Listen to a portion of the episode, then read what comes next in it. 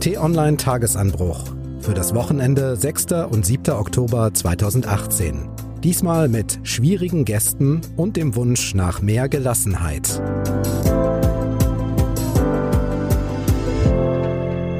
Herzlich willkommen im Wochenende. Mein Name ist Marc Krüger und bei mir ist T-Online-Chefredakteur Florian Harms. Hallo Florian. Hallo und herzlich willkommen. Mit Ihnen zusammen möchten wir auf die Woche zurückblicken und haben uns Themen herausgesucht, die Sie und uns beschäftigt haben und wahrscheinlich auch künftig noch beschäftigen werden. Und zunächst soll es um Gastfreundschaft gehen. Meine Damen und Herren, ich möchte den Staatspräsidenten Erdogan und seine gesamte Delegation willkommen heißen hier wieder einmal im Bundeskanzleramt. Der türkische Staatspräsident gehört in Berlin sicherlich in die Kategorie schwieriger Gast. Zu Beginn seines Staatsbesuches gibt es von der Kanzlerin aber ein paar freundliche Worte. Motto?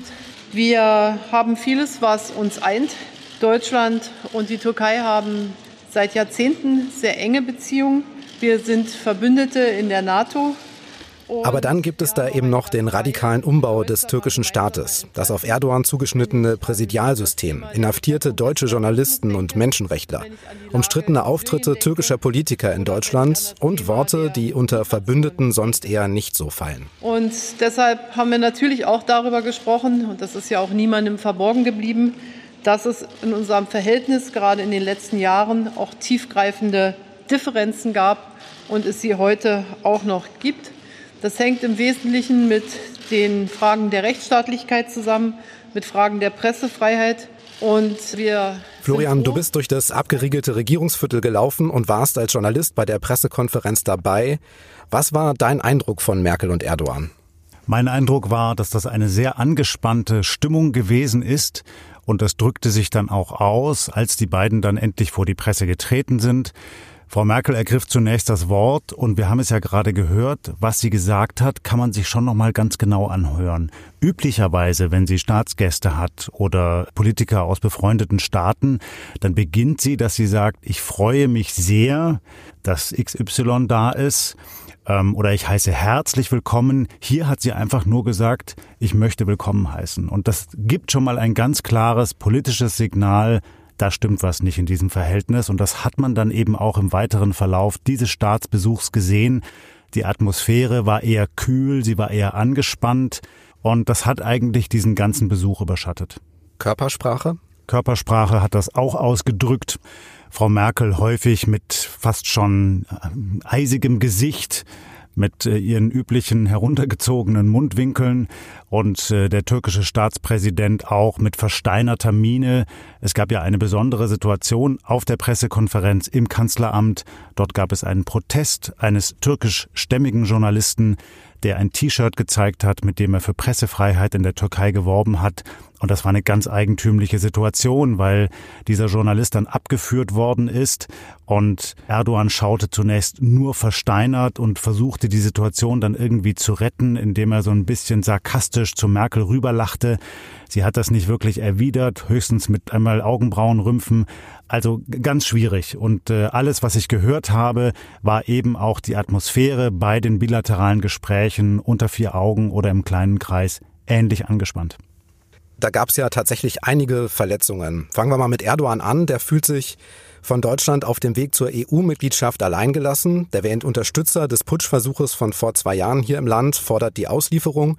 Andererseits gab es da eben auch diese heftigen Angriffe auf die Kanzlerin. Damals auch die Aufforderung, Türken in Deutschland sollten bei der Bundestagswahl nicht für Merkels CDU oder die SPD oder die Grünen stimmen.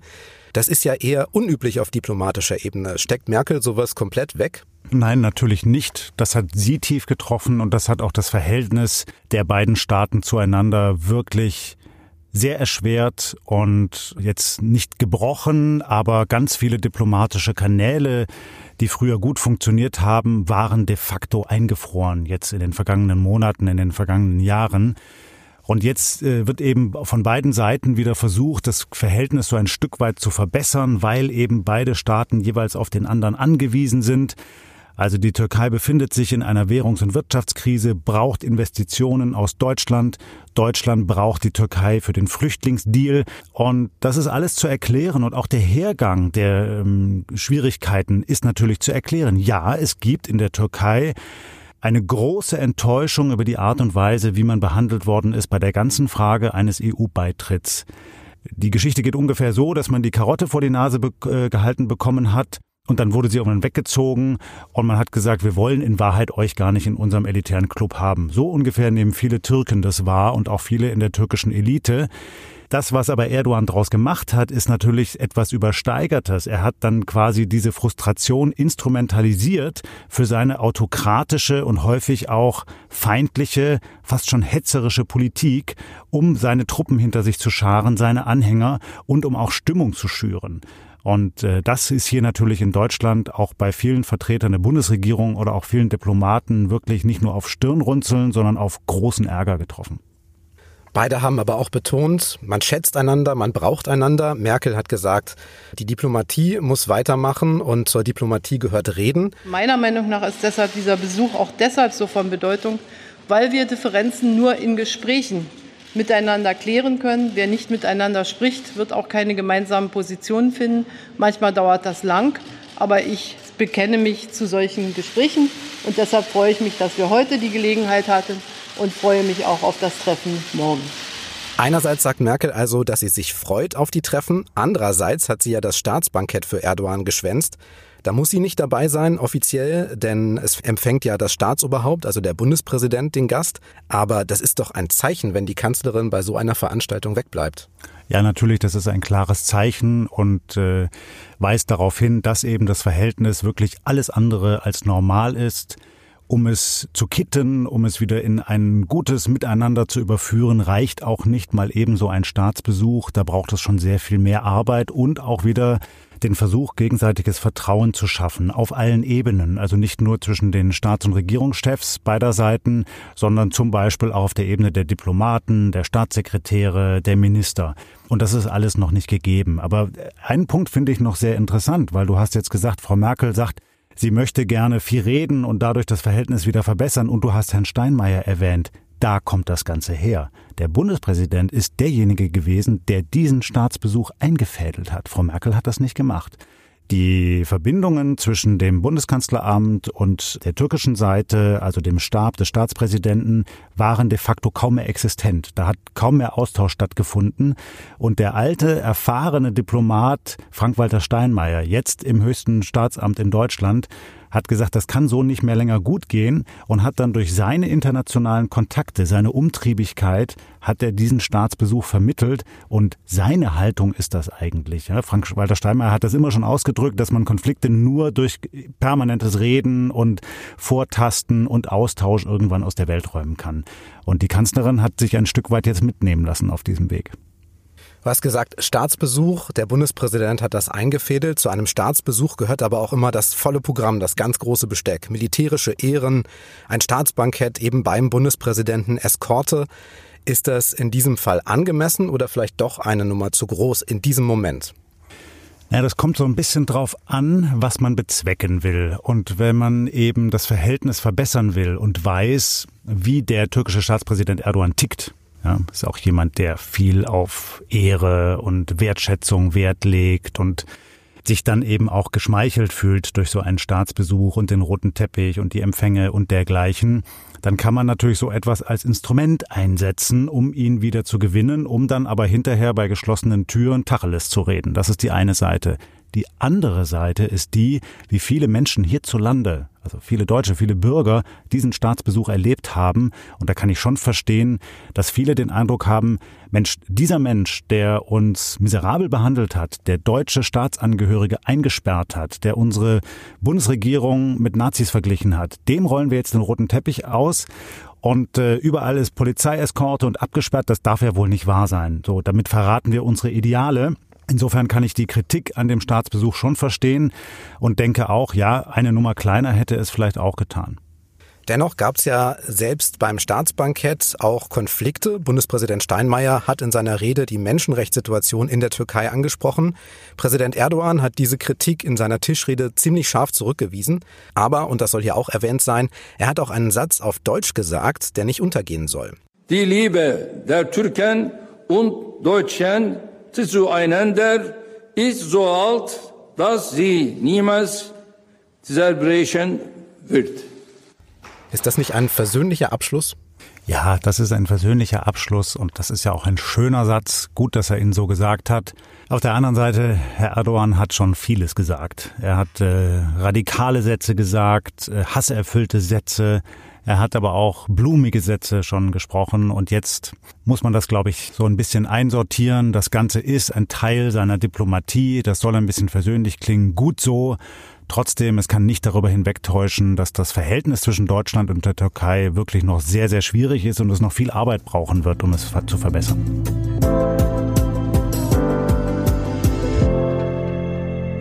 Und dann war am Mittwoch ein besonderes Datum für die Deutschen, der 3. Oktober.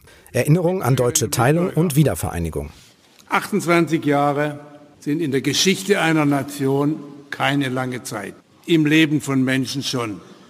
Bundestagspräsident Wolfgang Schäuble ist da zu hören. Er hat eine Rede gehalten bei der Feier zum Tag der deutschen Einheit, diesmal ausgerichtet in Berlin. Die Perspektive ist verschieden in Ost und West, bei Jung und Alt, in Stadt oder in ländlichen Regionen, von Optimisten oder Pessimisten. Jede Erfahrung hat ihren Wert. Und aus all diesen Geschichten setzt sich die deutsche Einheit zusammen. Ein vielfältiges Bild, facettenreich und widersprüchlich. Was ist deine Geschichte zur deutschen Einheit? Oh, meine persönliche Geschichte beginnt vor dem Fernseher mit einem großen Staunen damals äh, in dieser Nacht, als die Mauer gefallen ist. Setzte sich dann fort in Dresden. Ich bin Anfang der 90er Jahre nach Dresden gezogen, habe dort gelebt für anderthalb Jahre, sehr viele Erfahrungen gesammelt, mit vielen Menschen gesprochen, zu denen ich heute auch noch Kontakt habe. In weiteren Städten wie Berlin und anderen habe ich das dann vertieft, zum Beispiel auch in den Jahren nach dem Mauerfall oft und gerne Berlin besucht, die Brüche dieser Stadt erlebt. Das heißt, diese deutsche Teilung und ihre Folgen, die Art und Weise, wie man damit umgehen kann, wie sie sich in dem Leben von Menschen niedergeschlagen hat, das hat auch mein Leben begleitet und natürlich das von vielen, vielen Millionen anderen Bürgern in unserem Land. Und ich glaube, das ist etwas, was wir uns vielleicht auch immer wieder klar machen müssen, die Wiedervereinigung ist jetzt 28 Jahre her, aber das ist eigentlich im historischen Kontext wirklich nur ein ganz, ganz kleiner Zeitraum. So, und äh, viele Folgen im Positiven, aber auch viele Verletzungen und viele Brüche sind eben noch ganz, ganz stark und ganz lebendig und die lassen sich nicht einfach zur Seite wischen. Lass uns genau darüber nochmal sprechen. Wir haben in diesem Jahr ja einen besonderen Tag noch hinter uns gebracht. Der 5. Februar war's. An diesem Tag war die Mauer nämlich genauso lange weg, wie sie damals gestanden und Deutschland geteilt hat, nämlich 28 Jahre, zwei Monate, 26 Tage. Das heißt auch, wir hatten in Deutschland jetzt genauso lange Zeit, die Teilung zu überwinden, wie sie insgesamt gedauert hat. Große Frage, aber ich stelle sie trotzdem. Ist es gelungen, wieder enger zusammenzuwachsen? Ja, ganz bestimmt. Also äh, bei allem Lamentieren und auch bei aller berechtigten Kritik an vielem, was noch nicht gut genug funktioniert, muss man sagen, die deutsche Wiedervereinigung ist eine Erfolgsgeschichte. Das ist ja auch nicht selbstverständlich, dass man es schafft, ein Land, was so viel Schuld auf sich geladen hat, was so zerstört worden ist in diesen beiden Kriegen und dann lange wirklich in zwei komplett gegensätzliche Systeme geteilt gewesen ist, im Positiven wieder zusammenzuführen zu einem friedlichen, liberalen, demokratischen Staat. Das ist eine unglaubliche Erfolgsgeschichte und auch ein Vorbild für viele Länder auf der Welt. Wenn man jetzt beispielsweise mal an Südkorea denkt, bei den Verhandlungen mit Nordkorea, da kommt von südkoreanischer Seite immer wieder dieses Beispiel der deutschen Wiedervereinigung. Ja, also wir sind ein leuchtendes Vorbild für viele andere Staaten. Das sollten wir nicht vergessen. Trotzdem hast du ja im Tagesanbruch am Donnerstag ein paar andere Reaktionen und Leserkommentare zusammengefasst. Und da fielen eben Sätze wie, wir wurden übers Ohr gehauen, ungerecht behandelt oder auch, ich fühle mich von Merkel ignoriert. Was ist da in diesem Fall falsch gelaufen? Ja, das sind natürlich zum einen sehr persönliche Lebenswege, die auch dann durch Brüche und Enttäuschungen geprägt sind. Menschen, die sich vieles erhofft hatten, was sich dann vielleicht nicht erfüllt hat. Und ich habe viel darüber nachgedacht, was wohl der Grund für diese tief sitzende Enttäuschung vieler Menschen ist, gerade in den neuen Bundesländern. Ja, nicht allen und auch nicht überall, aber schon, es sind schon viele Stimmen, die man da immer wieder hört, auch Leserinnen und Leser, die mir schreiben. Und ein Punkt ist mir schon immer wieder aufgefallen, das ist der der Kommunikation. Wie reden wir eigentlich miteinander und wie reden Politiker mit den Bürgern? Und mein Eindruck ist, dass unmittelbar nach dem Mauerfall die Politiker eben so aufgetreten sind, dass sie große Versprechungen gemacht haben. Und nicht nur die Politiker, sondern auch viele Wirtschaftsgrößen, auch aus der Treuhand gab es solche Signale, ja, wir werden das hier schon irgendwie wuppen, so, wir werden relativ schnell die Wirtschaft hier ankurbeln und auf das Niveau des Westens heben. Und viele Menschen haben dann den Eindruck bekommen, diese großen Versprechungen sind nie wahrgemacht worden.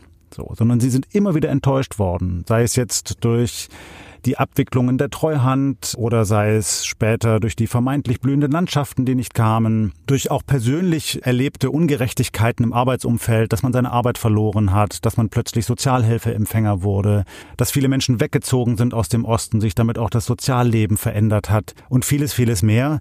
Und ich glaube, damit muss man auch ein bisschen bedenken, dass es mir auch begegnet in vielen Stimmen, dass manche Menschen und nicht wenige eben auch von ihrer Haltung heraus das erstmal lernen mussten, was das heißt, in einem Staat zu leben, der schon im erklecklichen Maße die Bürger auffordert, eigeninitiativ zu sein und eben nicht als Staat alles zu organisieren. Hier ist deine Arbeit, hier ist dein Kita-Platz, hier ist dein festes Gehalt, das ist dein Lebensweg, bitteschön.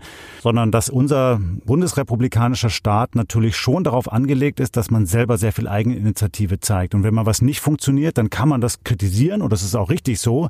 Man kann aber nicht immer erwarten, dass einem alles entgegengebracht wird von Staatsseite. Und das ist schon ein Punkt, glaube ich, der bei vielen Menschen, ja, noch nicht ganz so angekommen ist oder zumindest für Kritik sorgt. Bundestagspräsident Schäuble hat in seiner Rede nämlich auch genau das angesprochen. Er hat gesagt, dass schon die Politik in der Pflicht steht, aber eben nicht nur. Hören wir noch mal rein. Wir müssen auch immer wieder lernen, mit dem Nicht-Perfekten zu leben mit dem Unzulänglichen. So ist der Mensch, so ist die menschliche Gesellschaft und anders ist es nicht. Wer das Perfekte anstrebt, endet in der Diktatur.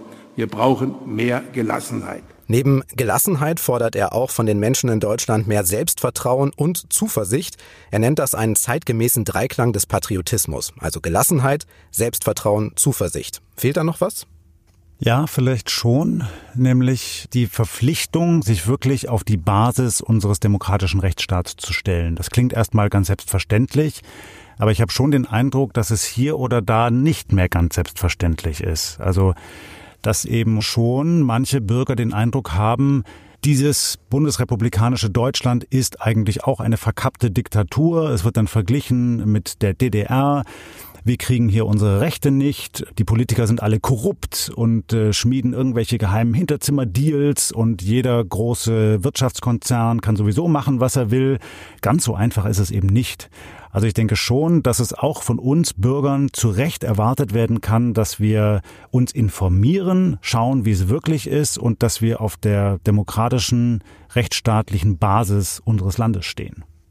Der Satz mit der Gelassenheit von Schäuble, der wurde ziemlich viel zitiert, eben auch weil da so viel drinsteckt und im Prinzip auch jeder etwas dazu beitragen kann. Aber ich finde eine andere Passage auch sehr interessant, nämlich diese hier, die uns gedanklich einfach nochmal ins Jahr 1989 bringt. Niemand hat ja ernsthaft vorausgesehen, dass am 9. November die Mauer fallen würde. Und wer hätte in dieser Nacht schon ahnen können, dass es gelingen würde, binnen weniger als einem Jahr die staatliche Einheit zu erreichen? Aber die Chance dazu, die haben wir Deutschen ergriffen. Sind wir uns eigentlich unseres Glücks bewusst? Oh, das ist eine große Frage und wahrscheinlich kann man sie nur mit einem Jein beantworten. Ich habe schon den Eindruck, dass viele Menschen in unserem Land sehr dankbar sind und sich sehr bewusst sind, dass das, was wir dort errungen haben, diese deutsche Wiedervereinigung binnen eines Jahres ein großes Geschenk, ein Glück und auch eine Errungenschaft ist. Es wird jetzt trotzdem viel lamentiert und über Probleme gesprochen, über Frustration und Brüche, Benachteiligung, Unterschiede zwischen Armen und Reichen, zwischen Bessergestellten, weniger Bessergestellten, zwischen äh, Männern und Frauen, jung und alt. Klar, über all das müssen wir reden, aber ich denke schon, dass wir mit ein bisschen mehr Zuversicht und ja, auch ein bisschen mehr Gelassenheit an die Dinge herangehen können, in dem Sinne, dass wir vielleicht einfach mal unseren Horizont weiten, mal nach links und rechts schauen, so was ist denn sonst in Europa los, was ist in der Welt los, so viele destabile Staaten, so viele Probleme und wir mittendrin in einem wirtschaftlich prosperierenden Land mit einem funktionierenden Rechtsstaat, mit klaren Regeln, an denen man immer noch Kritik üben kann, klar, aber aufs Ganze gesehen funktioniert das exzellent in unserem Land und das sollten wir uns schon immer wieder bewusst machen. Dann möchten wir noch vorausschauen auf die kommende Woche. Was steht an, Florian? Was hast du rausgesucht? Ja, das wird eine sehr spannende Woche, denn es ist die letzte vor den Landtagswahlen in Bayern am äh, kommenden Wochenende. Und was wir dort gesehen haben, ist jetzt ja ein regelrechter Schock für die, ich sage mal, Staatspartei. So versteht sich ja die CSU. Sie ist in der letzten Umfrage auf gerade mal noch 33 Prozent gekommen. So, und ich denke, wir werden wirklich einen heißen Wahlkampfendspurt sehen. Ich bin sehr gespannt, wie Markus Söder, der Ministerpräsident, sich positioniert. Er ist ja sehr hin und her geschlingert politisch zwischen sehr pauschal vorgetragenen, teilweise auch radikal empfundenen Forderungen einerseits, andererseits dem Versuch, den Landesvater zu spielen. Er findet nicht so richtig seine Rolle. Die Grünen haben einen Höhenflug. Also das dürfte eine sehr spannende politische Woche werden. Außerdem eröffnet am Dienstag die Frankfurter Buchmesse. Das wird sehr interessant, was wir dort sehen an neuen Titeln rund um das Ehrengastland Georgien. Und am Mittwoch fliegt Bundespräsident Steinmeier nach Griechenland. Er ist ein sehr umtriebiger Bundespräsident, darüber haben wir gerade gesprochen, und wird dort den Staatspräsidenten und den Ministerpräsidenten treffen und auch nochmal an die Schrecken der Geschichte erinnern, also zum Beispiel an die deutsche Besatzung Griechenlands im Zweiten Weltkrieg. Und dann haben wir noch einen Verbraucherhinweis, denn wir haben neue Apps, Florian. Ja, wir haben neue Apps für T-Online. Und die kann ich jedem nur empfehlen. Die gibt es sowohl für das iPhone als auch für alle Android-Telefone. Und das Schöne an diesen Apps ist, sie laden die Seiten sehr, sehr viel schneller. Sie sind sehr viel klarer und übersichtlicher. Also man kann all die vielen Texte und Videos und Grafiken und den Tagesanbruch viel bequemer und schneller lesen und anschauen. Kann ich jedem nur empfehlen.